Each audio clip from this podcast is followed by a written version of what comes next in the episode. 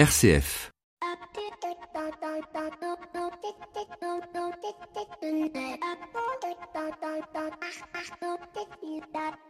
Bonjour à toutes et à tous. En cette période de confinement, de déconfinement, où la patience est d'or, il me revient une phrase d'Hélène Keller qui dit On ne pourrait apprendre le courage et la patience s'il n'existait que de la joie dans le monde. Vous avez 4 heures, bienvenue dans l'écho des solutions. L'écho des solutions. Patrick Longchamp. Bonjour à toutes et à tous, très heureux de vous retrouver comme tous les samedis dans l'écho des solutions, un écho des solutions qui est consacré à la question européenne, troisième volet de notre série. Aujourd'hui nous allons parler prospective européenne et voir en quoi cette Europe post-Covid a des chances de se réinventer, d'expérimenter de nouvelles manières de fonctionner avec nos deux invités, Jérôme Vignon et euh, Francesco Serraceno, directeur adjoint des études à l'OFCE. Nos experts qui nous attendent déjà, Maxime Dupont et Flavie Depré, 7 minutes pour changer le monde, avec comme invité Pierre-René Lema, président de France Active, qui nous présentera le plan d'accompagnement des entreprises engagées, des entreprises à mission et du secteur de l'économie sociale et solidaire, et un invité éco, toujours dans la même veine, puisqu'il s'agit de Jérôme Sadier, président d'ESS France, la chambre consulaire de l'économie sociale et solidaire, qui nous présente d'ici quelques instants le plan de relance du secteur de l'ESS, un plan coordonné par le Haut Commissariat à l'économie sociale et solidaire. Jérôme Sadier est notre invité écho de cette semaine. L'invité écho, Patrick Longchamp. Voilà, nous sommes avec euh, Jérôme Sadier, euh, président de SS France. Bonjour Jérôme. Bonjour à vous. Merci beaucoup euh, de, nous rejoindre dans l'invité écho de, cette semaine dans l'écho des solutions. Euh, on l'a vu, c'est sorti euh, dans la presse et dans les médias, peut-être plus d'ailleurs, peut-être dans les médias spécialisés. En tout cas, l'ESS, l'économie sociale et solidaire, n'est pas n'est pas à la traîne, hein, puisqu'il y a un plan de relance de cette économie qui a été mise à mal hein, pendant, comme beaucoup d'autres secteurs de la vie économique d'ailleurs, et Aujourd'hui, sans mesure, 100 000 emplois, 20 milliards d'euros, euh, c'est ça le plan de relance que l'économie sociale et solidaire euh, va pouvoir mettre en place dans les années à venir, dans les mois à venir?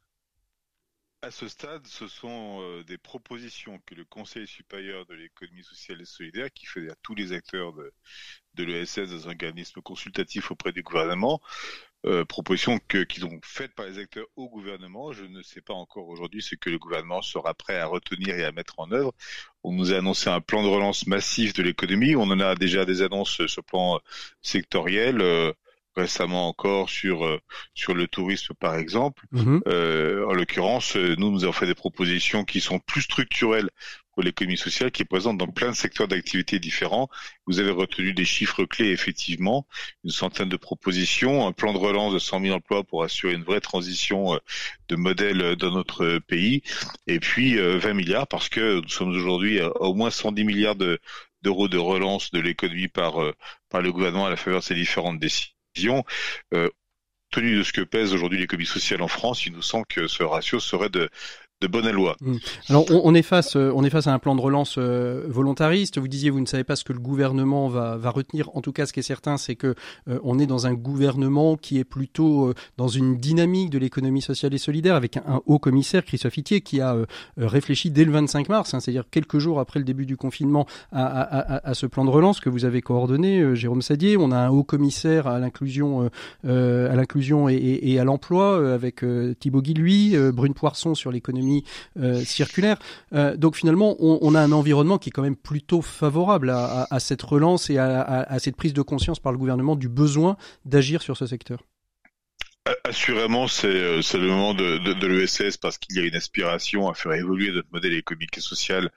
J'ose pas dire à la faveur de cette crise, parce que je ne pense pas que la crise ait des effets bénéfiques en soi.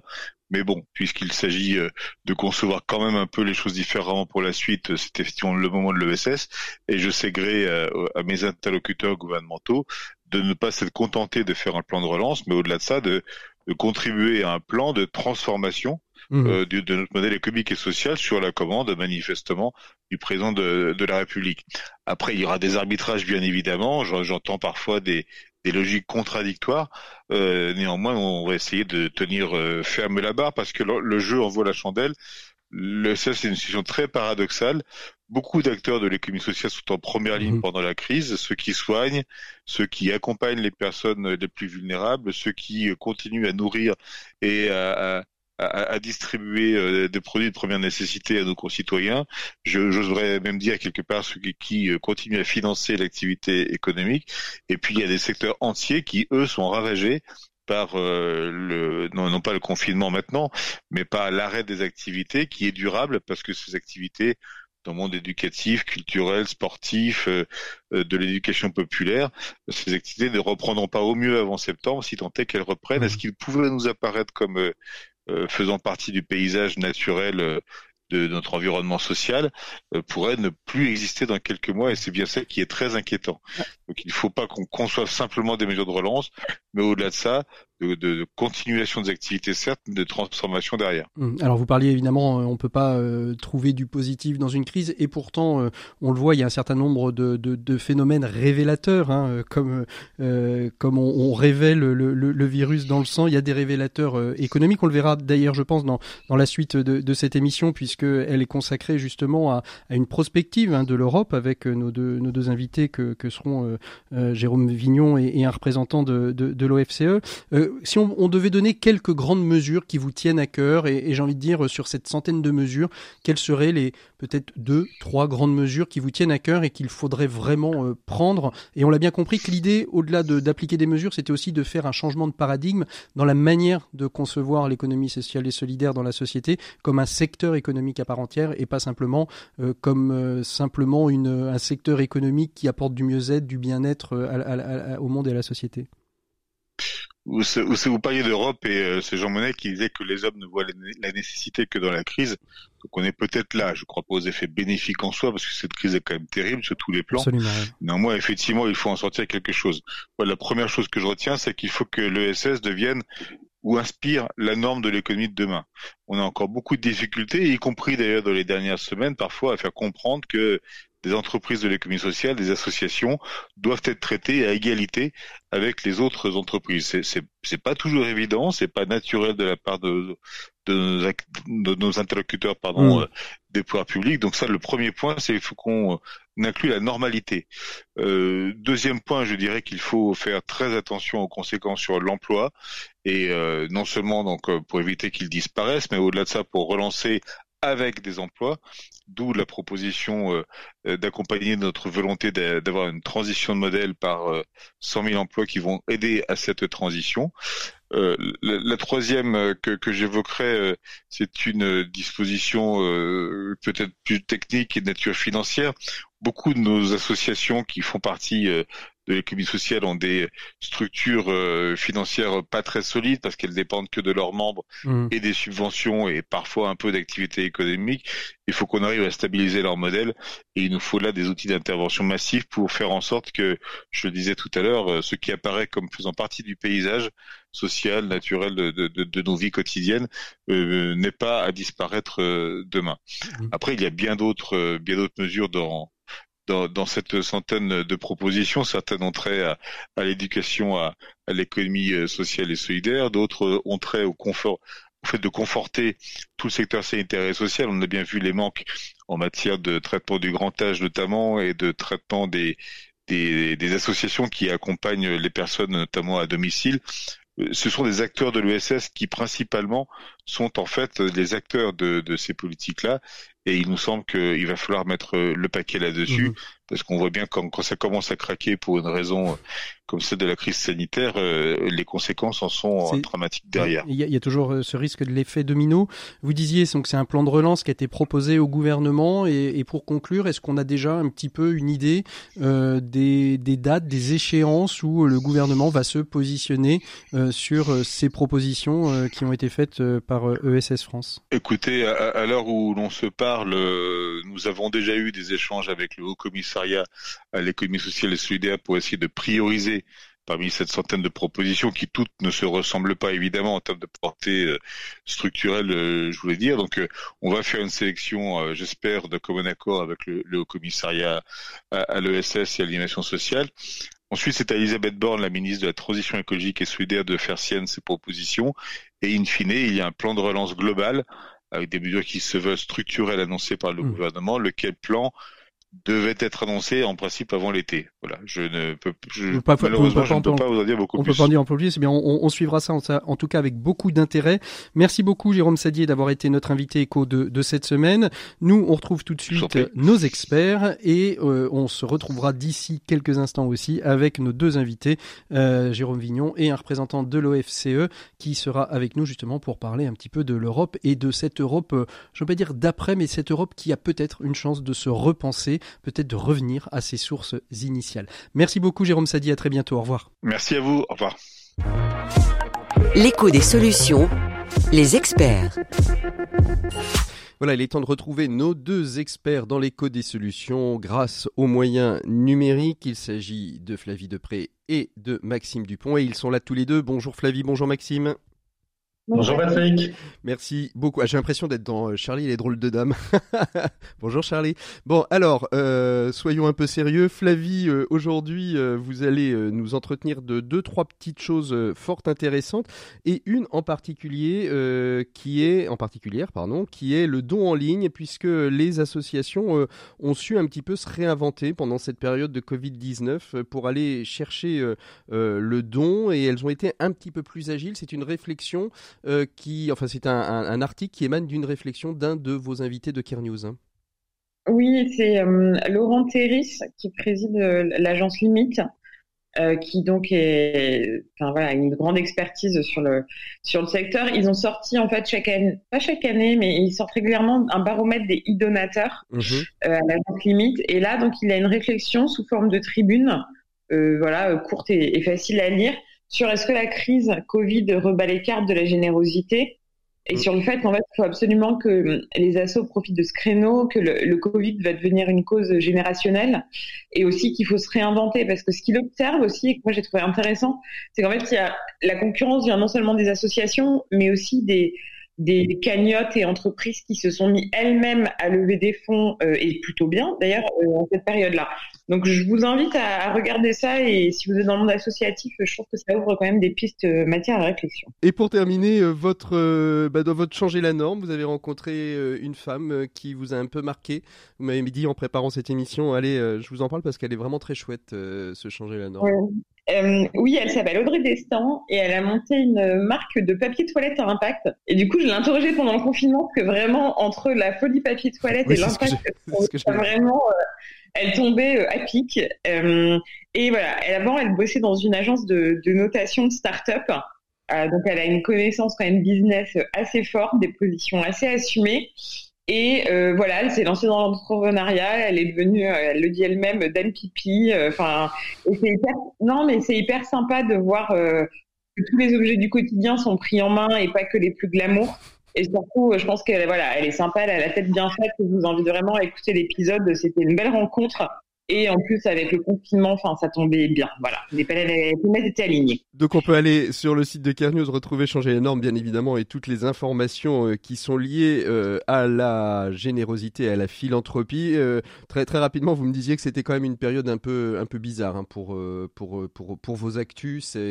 C'était une période un peu à la fois lente et en même temps il y a beaucoup de choses qui se passent. Bah, nous euh, pendant euh, pendant le confinement ça a été très euh, festinalente quoi donc euh, on a fait très vite en essayant de pas faire de pas se être dans la précipitation et là il y a un retour à la normale de certaines activités mais toujours avec le Covid dans l'âme de fond très fort mmh. et pour être honnête je trouve ça difficile de retrouver un équilibre euh, et on essaie de pas faire semblant de revenir à une normale qui n'est pas. Et enfin voilà, on est un peu en train de s'ajuster. Donc voilà, je trouve ça un peu étrange comme période. Euh, mais cela dit, je suis euh, personnellement, égoïstement euh, ravie de voir d'autres sujets que le Covid. ça fait du bien. Je, je, suis tout à fait d'accord avec vous. Merci beaucoup Flavie. On vous retrouve peut-être la semaine prochaine si vous êtes avec nous dans le Presse Club. Sinon, on vous retrouve dans 15 jours. Et on va tout de suite retrouver Maxime Dupont. Bonjour Maxime. Bonjour Patrick. Alors aujourd'hui Maxime, vous aviez euh, promis euh, la semaine dernière une chronique passant en revue les grands types de comportements des entreprises dans leurs actions et leur communication durant le grand confinement. Et ça y est, c'est fait, vous allez nous en parler. Oui Patrick, la manière dont les entreprises ont choisi de communiquer durant cette période absolument inédite dit beaucoup du monde dans lequel nous vivons aujourd'hui et que nous avons par nos choix individuels et collectifs contribué à créer même si c'est parfois à l'insu de notre plein gré. Alors comment est-ce que les entreprises ont-elles euh, communiqué durant euh, cette crise, Maxime? Bien Patrick, dans leur immense majorité, les messages des entreprises entre communication et publicité étaient constitués d'une association de déclarations plaçant la santé des collaborateurs et des consommateurs au-dessus de tout, d'informations pour dire que l'entreprise restait au service de tous via ses activités en ligne, et de messages de proximité avec les consommateurs et de solidarité avec les soignants. Mais vous le savez, il n'est pas d'amour sans preuve d'amour. Et à cet égard, je voudrais insister sur les actions suivantes. La mobilisation concrète de très nombreuses entreprises pour soutenir le pays en produisant gratuitement des gels hydroalcooliques, en cousant des masques, en fabriquant des blouses ou des appareils complexes. Le financement de dons à des associations au service des plus fragiles ou à des structures au service des personnels soignants. Mhm. La suspension de délais de paiement pour permettre aux structures les plus fragiles de l'écosystème de survivre la mobilisation parfois de réseaux internationaux de fournisseurs par des entreprises au service de l'État. En fait, et enfin, le, choix fait par certaines entreprises de ne pas recourir au système de financement du chômage partiel par l'État. Il faut absolument saluer ces actions en espérant qu'elles seront dans le monde d'après reconnues. Reconnues par qui? Bien par nous autres, citoyens consommateurs, quand il faudra faire des choix qui, je l'espère, récompenseront celles des entreprises qui se sont bien comportées et sanctionneront les autres. Alors, à qui pensez-vous particulièrement, Maxime?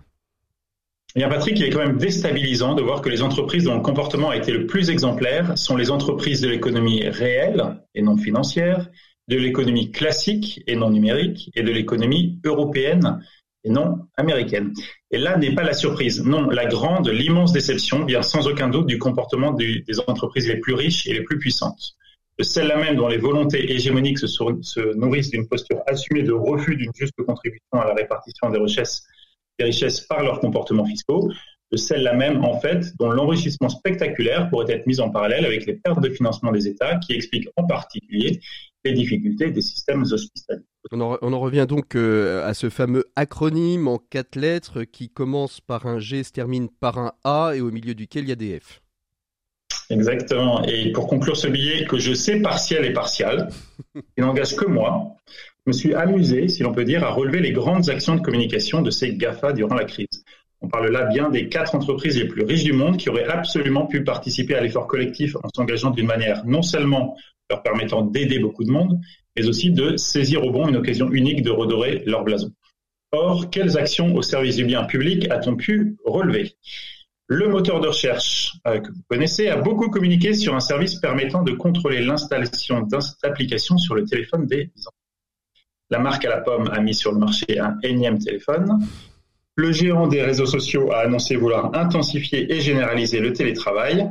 Et enfin, le distributeur qui porte un nom de fleuve, mon préféré, tandis que la fortune de son patron se gonflait de quelques dizaines de milliards de dollars, j'insiste, hein, c'est vraiment ce chiffre-là, ce même patron refusait toujours d'accorder des congés maladie à ses salariés aux États-Unis, narguait la justice française dans ses communications et demandait à l'État français de prendre en charge le chômage partielle de ses employés, tout en continuant à honorer ses commandes via ses autres filiales européennes. Et en conclusion, Maxime? Eh bien, En conclusion, je ne sais pas s'il y aura un monde d'après, mais il y aura encore, en tout cas, beaucoup de boulot sur ce sujet de la responsabilité sociale des entreprises. Merci beaucoup Maxime pour euh, votre chronique. Nous on se retrouve euh, dans 15 jours Maxime puisque la semaine prochaine c'est Presse Club. Merci beaucoup euh, Flavie. Nous on se retrouve peut-être la semaine prochaine pour le Presse Club. nous continuons tout de suite notre émission avec nos deux invités Jérôme Vignon et François Saraceno. On va parler d'Europe. L'Europe est-elle en train de se réinventer grâce à Covid-19 C'est la question du dossier de l'éco des solutions. Le temps d'une petite virgule et on se retrouve tout de suite après avec nos deux invités. L'écho des solutions. Patrick Longchamp. Voilà, on ouvre le dossier de cette semaine. Nous nous interrogeons depuis quelques semaines déjà sur la question européenne. Cette semaine va clore une série de trois émissions après avoir posé le constat de la crise sur l'économie et les entreprises européennes, après avoir réfléchi à l'impact sur l'écologie d'une économie plus responsable. Nous abordons euh, cette semaine notre troisième volet. Covid-19 est-elle le révélateur d'une Europe économique et sociale? Que nous aurions oublié. Pour nous accompagner, deux invités. Euh, tout d'abord, Jérôme Vignon. Bonjour Jérôme. Oui, bonjour. Vous êtes membre du Pacte civique, président de l'Observatoire national des pauvretés et de l'exclusion sociale et de l'Observatoire national de la précarité énergétique. Euh, du fait de votre parcours, hein, jusqu'en 2009, vous avez été directeur à la Commission européenne euh, de la protection et de l'intégration sociale. Et puis de 2007 à 2016, président de la, des semaines sociales de France. Donc avec vous, on va voir justement ce volet peut-être plus euh, euh, social de construction européenne, peut-être même de questions de démocratie. Et puis euh, pour nous accompagner dans notre réflexion, eh bien Francesco Serrazzeno, je le prononce bien, Francesco, bonjour. Bonjour, Saraceno. Saraceno, directeur adjoint des études de l'OFCE et qui devra nous quitter rapidement euh, du fait d'un cours que vous avez à donner euh, à distance, mais qu'il faudra donner quand même. Je rappelle aussi aux auditeurs, et je dis à nos auditeurs que vous êtes aussi l'auteur euh, d'un livre, hein, L'économie à l'épreuve des faits, qui est publié chez RB Éditions. eh bien, est-ce qu'on va ouvrir un nouveau chapitre de la construction européenne suite à cette première crise éco-épidémique mondiale? On a vu euh, qu'elle avait vraiment impacté euh, l'Europe. Euh, certains disent d'ailleurs que l'Europe a, réagi lentement mais sûrement. Jérôme, pardon, Francesco, Francesco, sur le plan économique, est-ce que cette crise éco-épidémique a bouleversé la manière des certitudes européennes qu'elle avait jusque-là Disons qu'il y a même si la période est très courte, moi j'ai identifié deux phases très claires. Il y a une première phase dans laquelle tous les pays qui sont confrontés à la pandémie ont fait la même chose. On a fermé nos, économies parce qu'il fallait, en fait, fallait les confiner pour éviter que l'épidémie se, se, propage et que ça endommage le tissu économique outre que la, la santé publique. Et on a mis en place un système de protection qui est en train toujours encore d'exploiter dans tous les grands pays et qui est pratiquement le même dans tous les pays de l'OCDE. Donc, il n'y a rien de spécifiquement européen. Donc, les banques centrales ont inondé les marchés de liquidités et, et, les, ont mis à disposition des gouvernements des, des, des programmes d'achat de titres. Et les gouvernements ont utilisé cette, euh, euh cette liquidité en général. Ils ont euh, dépensé tout ce qu'ils devaient dépenser pour essayer de garder la liquidité aux entreprises, de garder garder les rapports de travail le plus, le plus solide possible, euh, enrayer l'augmentation du chômage, ainsi de suite. Donc, tout ça, c'est assez, bon, euh, c'est assez consensuel finalement, et les institutions européennes ont bien accompagné cette première phase, mm. spécifiquement en Europe, parce qu'ils ont, comme, comme, je pense que vos auditeurs le savent déjà, ils ont en fait euh, suspendu toutes les règles qui empêcher aux États de, de, dépenser librement et de soutenir les entreprises. Mm. il y a un pacte de stabilité qu'on a, à ce moment, il est suspendu. Il n'est pas. C'est, ça, en fait. On a fait mm. exploser un petit peu le, le pacte, le pacte de, de, de, stabilité euh, pour venir aider euh, les, euh, l'économie européenne et l'économie des États. Mais est-ce que le fait d'avoir que les banques centrales aient dégagé autant de liquidités n'est pas n'est pas un risque, j'ai envie de dire une bombe à retardement pour la suite du développement économique européen tout, dépend de ce qui sera la deuxième phase. C'est-à-dire, si l'économie, euh, bon là, il y a une, injection de liquidité très importante qui, à mon avis, va durer très longtemps. On n'avait pas encore réabsorbé de quelque manière toute la, liquidité qu'on avait injectée dans le système lors de 2008, 2009, 2010. Donc, figurez-vous, on est en train de, de, de, rajouter. Donc, il y aura une énorme euh, expansion de, de, balance des banques centrales.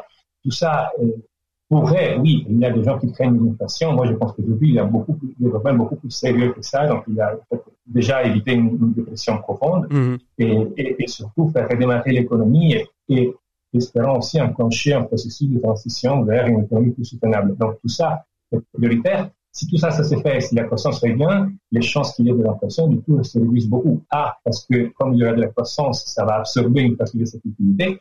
Je dis parce que euh, les banques centrales, dans un environnement où, l'économie est en bonne santé, peuvent du coup euh, mm. redimensionner, leur, retirer la liquidité qu'ils ont injectée. Donc moi, je pense que les soucis de l'inflation aujourd'hui les moindres des soucis qu'on a en, Europe, en France en particulier, en Europe aussi. Jérôme Vignon, comment vous vous réagissez sur le plan social? Est-ce que, enfin social et économique bien évidemment, mais est-ce que vous avez aussi ce sentiment qu'il y a un certain nombre de certitudes que l'Europe avait depuis quelques années qui sont en train de tomber et qui vont peut-être relancer des aspirations euh, qui étaient premières et qu'on avait peut-être un petit peu euh, euh, oubliées? Ben, Avant de venir au, plan social, et en restant sur le, terrain économique, mais pas le terrain macroéconomique de Francesco, avec lequel je suis d'accord, il y a quelque chose qu'on n'a pas assez vu et qui est vraiment nouveau, c'est que pendant la crise, et notamment sous l'impulsion de Thierry Breton, on a joué de manière constructive l'interdépendance entre les économies européennes euh, en vue d'optimiser notre capacité de réponse sanitaire. Le, il y a eu toutes sortes de décisions qui ont été prises en commun, comme par exemple de gérer en commun les interdictions d'exportation pour éviter que, que on, ne s'interdise mutuellement d'exporter des biens essentiels. On a mis en place un clearing, c'est-à-dire un, un, un, clearing, un, un clearing, oui, exactement, un clearing, Thierry Breton a mis au point un clearing qui associe 1000 producteurs, euh, étant donné qu'il y a pratiquement plus de producteurs euh, en Europe euh, dans le domaine des, respirateurs ou des masques ou des tests qui peut faire tout à lui tout seul. Donc on a mis en place un clearing pour que personne ne soit victime de goulot d'étranglement. Et donc on n'avait jamais fait ça avant.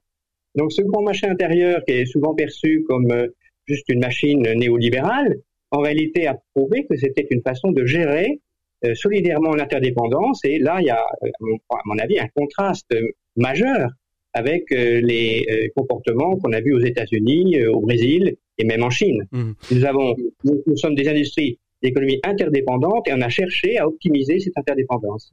Est-ce que, est-ce que Francesco, le, fait que pour la première fois le budget, euh, le budget européen soit construit non pas uniquement euh, sur euh, les, sur les contributions des, États membres, mais sur un emprunt auprès, auprès des banques, je crois que c'est plus de 1500 milliards d'euros qui vont être, qui vont être empruntés, c'est aussi une nouveauté qui va peut-être permettre à l'Europe d'aller dans le sens de ce que vient de dire Jérôme Vignon, c'est peut-être de, euh, de, repenser euh, le marché euh, en évitant l'interdépendance trop forte des États extérieurs aux, États européens. là, là, du coup, comme ça, je réponds aussi ma question à votre première, ma réponse à votre première question. Après cette première phase, où plus ou moins il n'y a pas grand-chose à dire sur la réponse européenne, sauf ce que dites justement, M. Vignon, qui est très, très important, coordination, qui est un peu qui a un peu peiné à se mettre en place. Il y a eu des moments où en Italie, on a bloqué des exportations de masques vis-à-vis de la Grèce. En France, on a bloqué. Il y a eu au, début quelques petits euh, flottements, qui ont vite, qui ont été vite en fait euh, reconduits à une stratégie commune. Donc ça, c'est absolument. L'Europe a fait une autre chose, et après comme ça j'arrive à votre question, elle a fait une autre chose assez importante, elle a débloqué toute, toute une série d'outils donc, je crois, un, ça va vous en parler avec M. Mignon, c'est cette espèce de, de, de, de, fonds pour, pour, la, pour, la, pour, la, pour, le, pour, le, pour soutenir les dépenses liées au marché du travail. Donc, cette espèce de shore, sourd, je ne sais pas comment le prononcer à la française ou à l'italienne. Et, ils ont débloqué les mécanismes européens de stabilité des prêts du mécanisme avec beaucoup de polémiques, tout ça été fait. On a bloqué des prêts de la Banque, européenne des investissements. Tout ça, c'est un paquet assez, important, c'est plus que 500 milliards. Donc, en taille, c'est assez important. Et ça répond tout ça, tout pour la même logique. On met à disposition des États des fonds à des taux préférentiels. Donc, c'est des prêts. Donc, du coup, tout ça, c'était certainement important en taille, mais ça ne changeait pas la philosophie des fonds de, l'Europe, qui était que chaque pays est responsable vis-à-vis de ses électeurs et de ses partenaires pour, pour ses actions. Donc, c'est cette idée que chaque pays doit répondre de ses finances publiques, etc.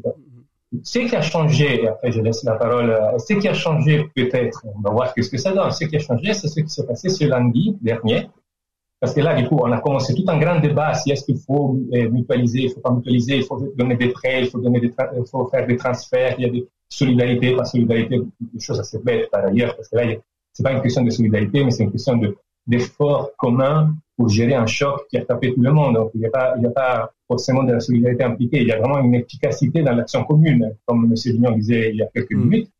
Et, alors, cette, cette, proposition de Merkel et Macron, bon, Macron savait déjà qu'il pensait plus ou moins à ça, mais ce qui est, ce qui est important, c'est que Mme Merkel euh, semble avoir ouvert pour la première fois à l'idée que euh, on emprunte tous ensemble par le biais du bilan de l'Union européenne, donc ça c'est des technicismes qui ne sont pas très importants, et que ce qu'on emprunte tous ensemble, il n'est pas dépensé au prorata de ce que chacun a mis dans, dans les pots, donc encore une fois chacun pour ça, mais il est dépensé au prorata de l'impact de tout ça sur les économies.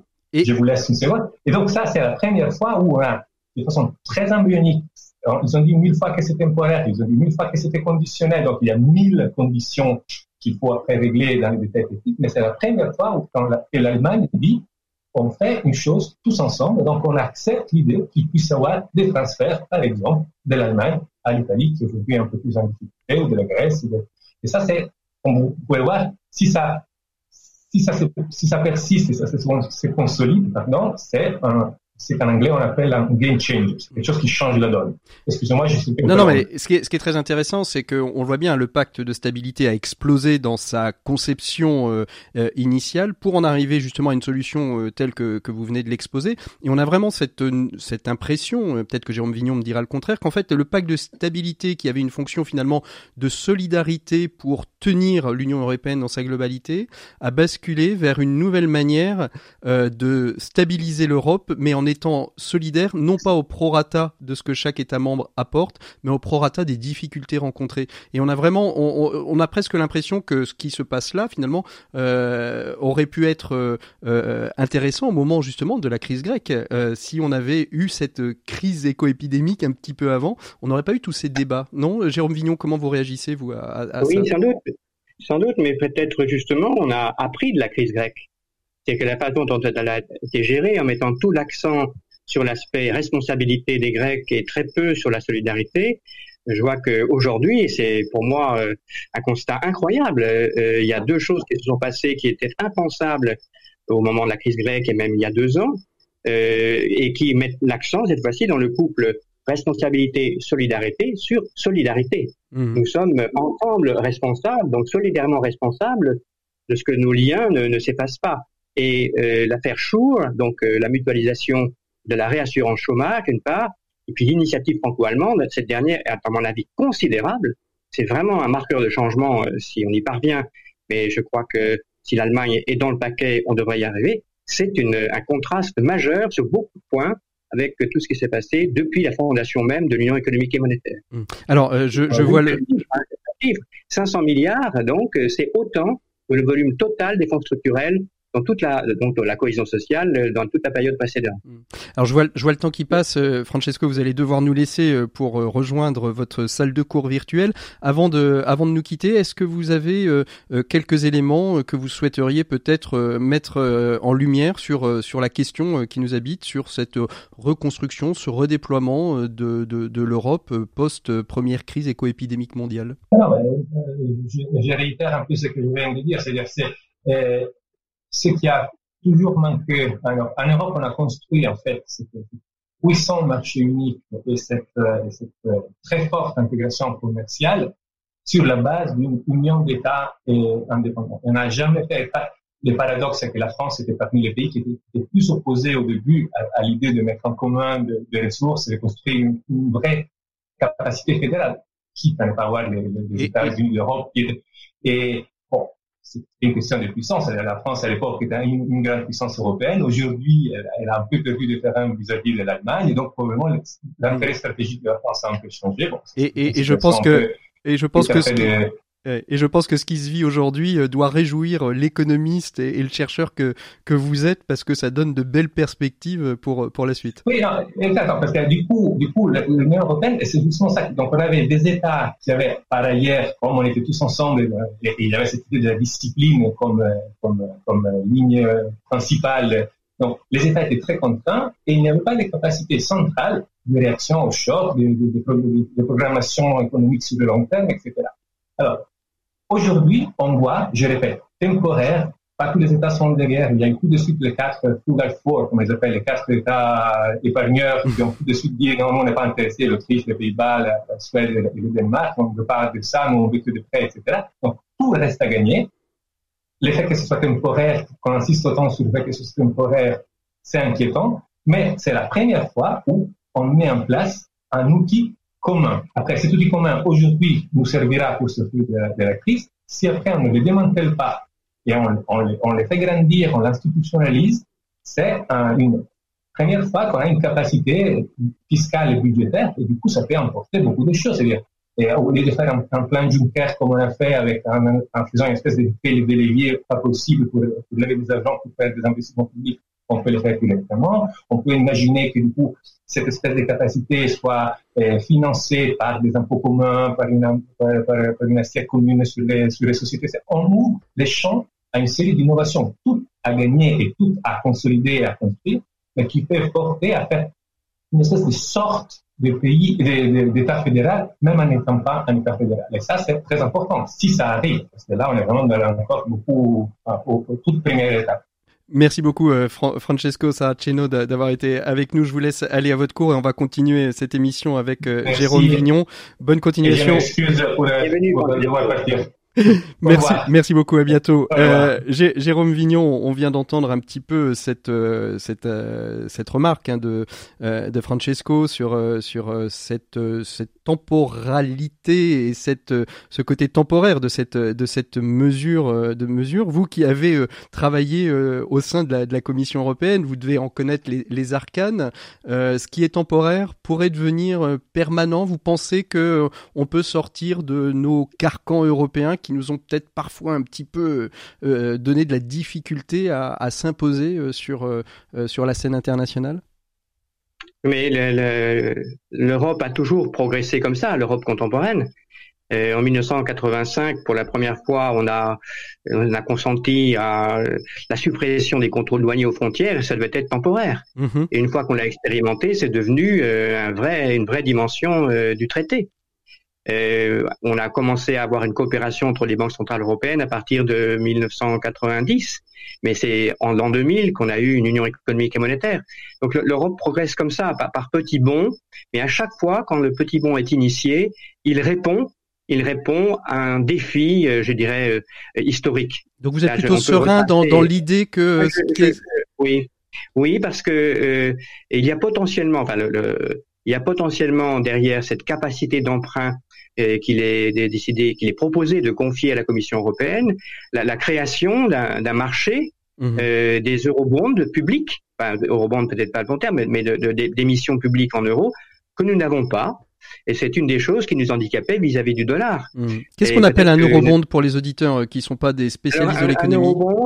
Un eurobond, c'est comme un emprunt public mais qui est émis par la collectivité des États et pas par un État particulier. Mhm. Voilà. C'est comme un bon du Trésor, sauf que, en l'occurrence, le Trésor, c'est le Trésor commun de, des, des, États membres.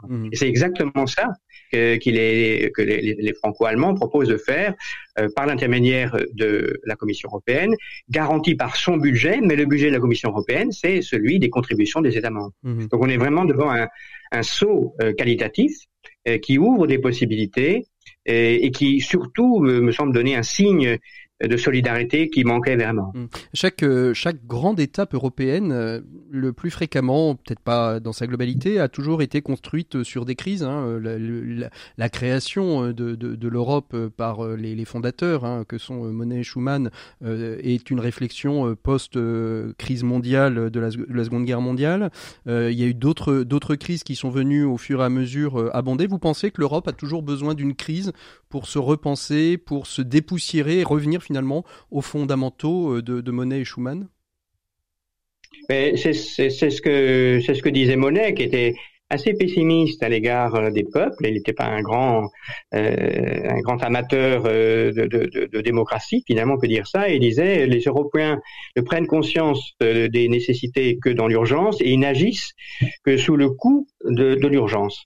Donc ça s'est avéré vrai, mais pas toujours. En 2008, nous avons eu une crise sérieuse, mais elle n'a pas donné lieu à des innovations majeures. Vous avez cité la question de la Grèce qui s'est greffée sur la crise de 2008. Donc là, il me semble que au-delà euh, des initiatives euh, nouvelles sur le marché intérieur, sur euh, cette initiative franco-allemande, cette gestion plus collective de la crise, tout en étant prudent, en pensant aux, réflexes aussi d'égoïsmes nationaux, hein, qui se sont exprimés aussi fortement euh, dans, au mois de mars, notamment même au mois d'avril.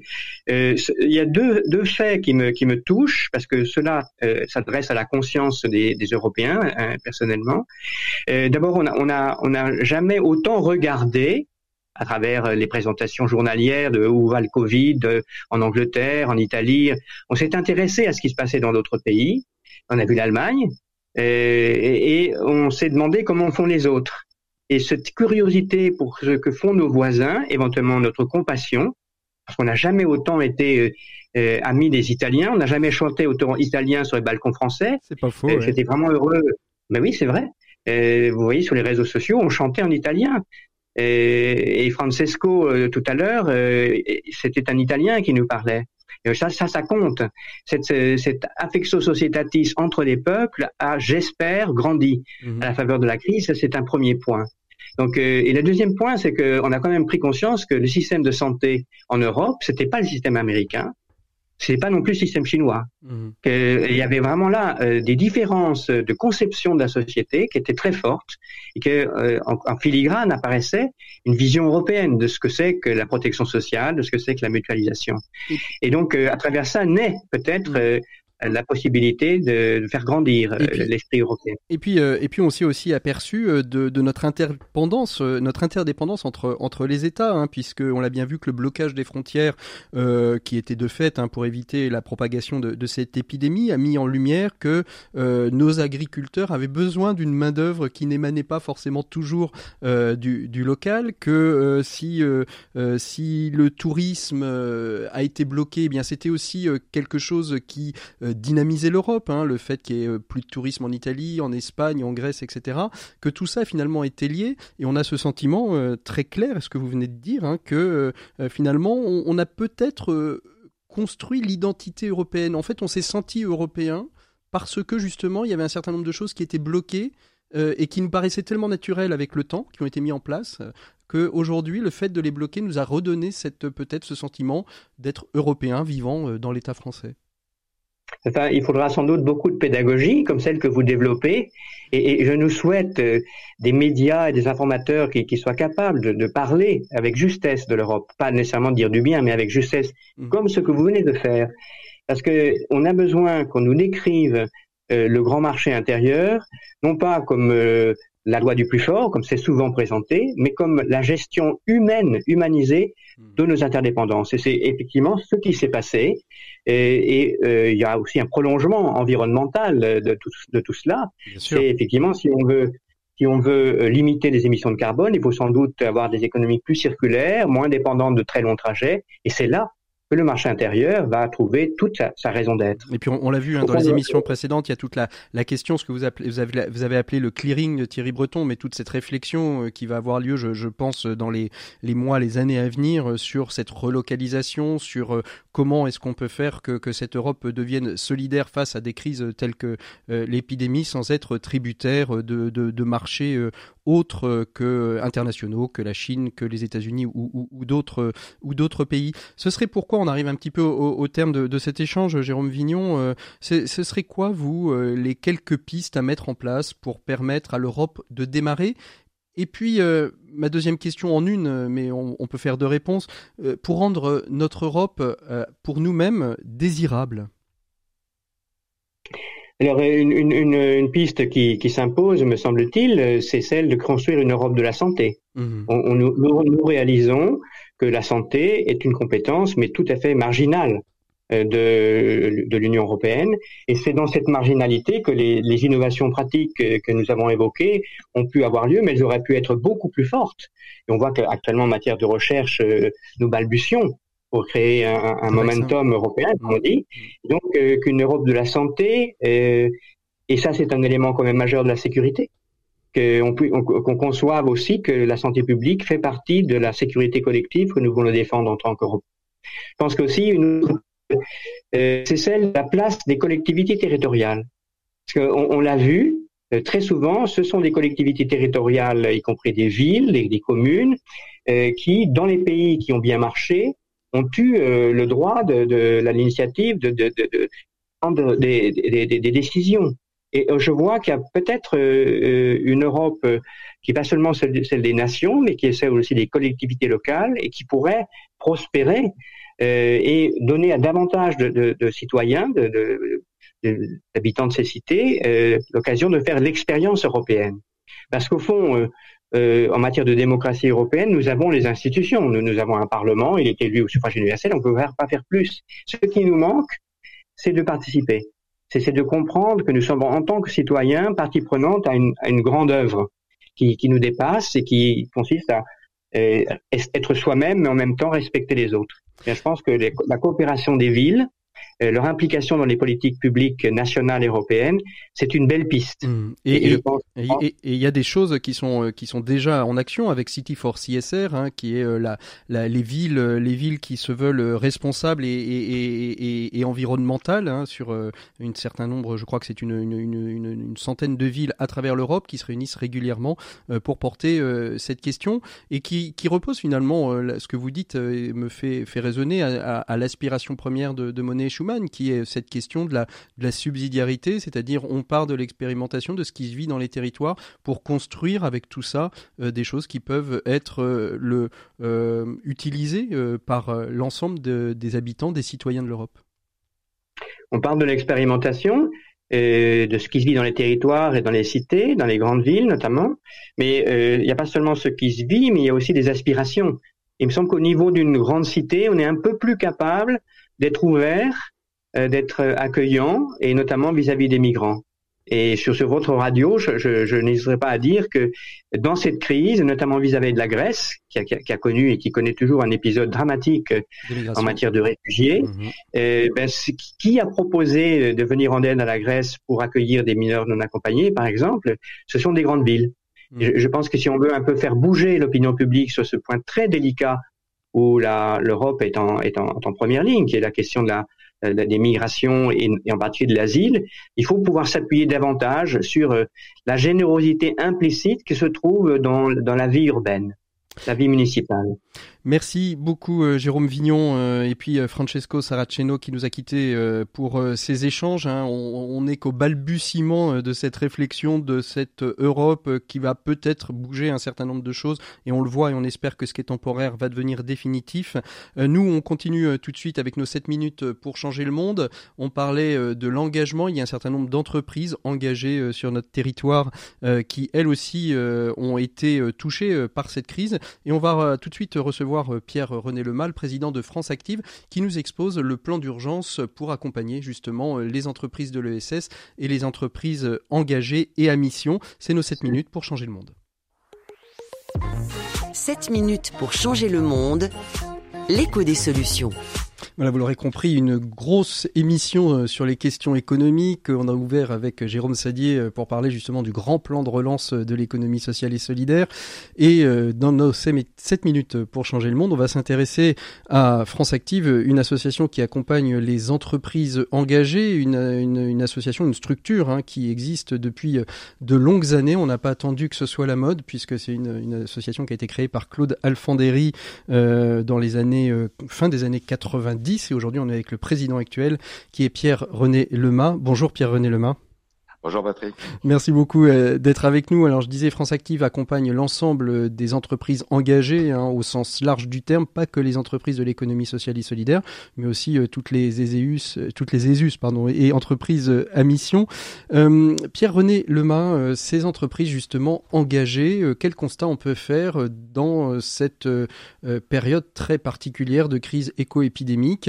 Elles ont été réellement impactées autant ou plus que les entreprises on est en train, je vais vous dire, on est en train de faire un, bilan. En gros, nous, on suit 60 000 entreprises. Vous savez, on est, on est un objet étrange parce qu'on est à la fois une association et en même temps on est un établissement financier. Mhm. Donc on finance grosso modo un stock de 60 000 petites entreprises ou grosses entreprises de l'ESS. Nous, ce qu'on peut constater aujourd'hui, c'est que ni plus ni moins, c'est-à-dire ça va mal pour l'ensemble de notre secteur et de ce qu'on suit. Euh, c'est plutôt par euh, domaine économique qu'on a mm. une difficulté particulière dans des domaines euh, qui sont qui sont évidents. Hein. Le premier, c'est évidemment le tourisme social parce qu'on intervient beaucoup. La restauration, c'est sûr. Euh, dans tout le domaine de la culture, de l'événementiel, Bien évidemment. oui. évidemment, il n'y a plus aucune espèce d'activité. Et puis, euh, paradoxalement, dans le médico-social, dans beaucoup d'endroits, parce que euh, tout simplement, la crise a engendré une activité supplémentaire, donc des surcoûts. Et ces surcoûts ne sont pas toujours financés. Mhm. Donc, c'est plutôt, vous voyez, par secteur que l'ensemble du secteur de l'économie sociale et solidaire en tant que tel, parce que l'économie sociale et solidaire, c'est un morceau de l'économie en général. Alors, euh, avant de parler du plan de relance, comment vous les avez accompagnés? Quelles ont été les premières mesures, que ce soit des mesures financières peut-être, mais aussi des mesures d'accompagnement? 60 000 entreprises, ça veut dire que l'ensemble de votre réseau a été mobilisé pour les accompagner. Comment s'est organisé un petit peu euh, la- la- l'accompagnement, euh, Pierre-René Lema Alors, notre réseau, c'est euh, 40 associations euh, territoriales euh, en région. On intervient, on est une sorte de fédération d'associations régionales. Et nos associations régionales ont mobilisé à peu près 350 experts euh, pour un accompagnement à la main, j'allais dire à la demande. On a eu des, des centaines de coups de téléphone, on a eu plein de visioconférences de toutes sortes. Les 350 sont hyper mobilisés depuis maintenant deux mois. Donc ça, c'est l'accompagnement. Et puis euh, la deuxième chose, on a fait comme beaucoup ont fait en complément de ce qu'a fait l'État, c'est-à-dire que on a euh, accompagné les banques sur des reports. D'abord, on a évidemment arrêté de, De prélever recevoir euh, les financements, on a arrêté de prélever, Euh, mais surtout avec les banques, on a passé un accord au terme duquel euh, nous maintenons nos garanties, parce que nous garantissons les petites entreprises euh, en voie de création ou en création, parfois jusqu'à 80%. Vous voyez, on Mhm. dérisque les banques. Mhm. Et donc, on a maintenu nos garanties, même s'il y a des rééchelonnements de, de prêts qui peuvent être sur un an ou sur plus d'un an. Mhm. Ça, c'est ce qu'on a fait tout de suite en complément des- des apports de trésorerie de l'État. Alors, ce plan de relance, justement, de France Active, comment, euh, comment il s'organise et puis il va le bénéficier à qui? Est-ce qu'il y a des conditions particulières pour en bénéficier? Alors le plan, c'est on a mobilisé dans un premier temps avec beaucoup de nos partenaires euh, de l'ordre de 30 millions d'euros sur ce qu'on appelle un prêt euh, de relance solidaire. Ça s'adresse aux entreprises euh, qui sont les entreprises très engagées. Alors évidemment les entreprises de l'ESS, mais ça peut être plus que les entreprises de, de l'ESS. Ça se traduit par un prêt à taux zéro qui est en fait une avance de, de financement qui peut aller jusqu'à 100 000 euros Mhm. sur une période de 12 à 18 mois. Alors vous voyez, euh, euh, cet aspect-là est important parce que euh, nous partons de l'idée qu'il y a beaucoup de trésorerie aujourd'hui euh, disponible. En tous les cas, il y a beaucoup d'aide financière à la trésorerie. Mhm. Euh, nous, nous essayons d'avoir un mécanisme complémentaire qui permet de faire un petit peu plus sur un petit peu plus longtemps, parce que notre analyse, c'est que euh, la question de trésorerie est une question qui est d'actualité, mais qui est déjà un peu derrière nous. La vraie question maintenant, C'est de savoir con- comment consolider les entreprises Mm. et les relancer. Alors c'est justement la, la question. hein. Il y a beaucoup, euh, beaucoup de mes confrères euh, qui, euh, qui soulignent que finalement on, on est en train de préparer une bombe à retardement, c'est-à-dire qu'on finance beaucoup la trésorerie sur des prêts. Les prêts, il faut les, il faut les rembourser. et comment est-ce que justement on sécurise ces, ces entreprises pour que ce soit pas justement une, une bombe à, à retardement et que ces prêts favorisent vraiment la relance et, et permettent de consolider l'existant? De, de ces entreprises. Alors, on a exactement, euh, exactement la même analyse et on, on est en train de faire une, une revue de toutes les entreprises avec lesquelles nous travaillons. Euh, nous, nous travaillons sur euh, un public euh, qui est très particulier parce que nous aidons qui? Nous aidons les chômeurs ou les gens très éloignés de l'emploi à créer leur entreprise et nous aidons les entreprises engagées. Mhm. C'est ça notre notre vocation. Notre crainte, c'est que euh, en sortie de crise, effectivement, la trésorerie ce soit pas la seule réponse. Donc, nous sommes en train de travailler euh, à un plan, un troisième étage de la fusée en quelque sorte, euh, un plan qui euh, va être mis en œuvre pour cet été, euh, en vue de en vue de l'automne, avec un objectif, c'est de consolider nos entreprises en fonds propres. Parce que la vraie question euh, qui va se poser à, ces entreprises aujourd'hui, c'est les fonds propres, ce qu'on appelle, Mm. pardon de jargonner un Ah, peu, mais allons-y, ce qu'on appelle allons-y. le haut de bilan. C'est ça, c'est ça, c'est ce qui euh, permet justement à l'entreprise euh, de montrer à ses partenaires financiers qu'elle est une entreprise solide et qu'elle peut justement continuer son activité. Évidemment que on, on- on ne soit pas dans, dans l'effet domino, hein, c'est ça. C'est ça, parce que nous sommes, nous avons une, une société qui dépend de nous, qui s'appelle France Active Investissement, qui va pouvoir dégager, grâce à l'épargne solidaire, beaucoup de financement en capital, en réalité, en fonds propres, en quasi-fonds propres, en prêts participatifs. Notre idée, c'est de monter une coalition au niveau national et au niveau régional, autour de laquelle on va retrouver tous les grands gestionnaires de capitaux, vous voyez, les asset managers, mhm. Mirova qui est déjà avec nous, Maïf, Massif, BNPP, etc. Et grâce à, la participation de tous ces acteurs, notre idée est dès la rentrée de pouvoir monter des tours de table. Nous arriverons avec des financements en fonds propres et pour chaque entreprise concernée, on fera un tour de table qui nous permettra de mobiliser d'autres financements. Mmh. Il nous semble que c'est ça la solution euh, la plus importante pour pouvoir non seulement sortir de la crise, mais euh, faire évoluer nos entreprises. Alors, on a déjà commencé. Hein. Je pourrais vous citer plein d'exemples. Mmh.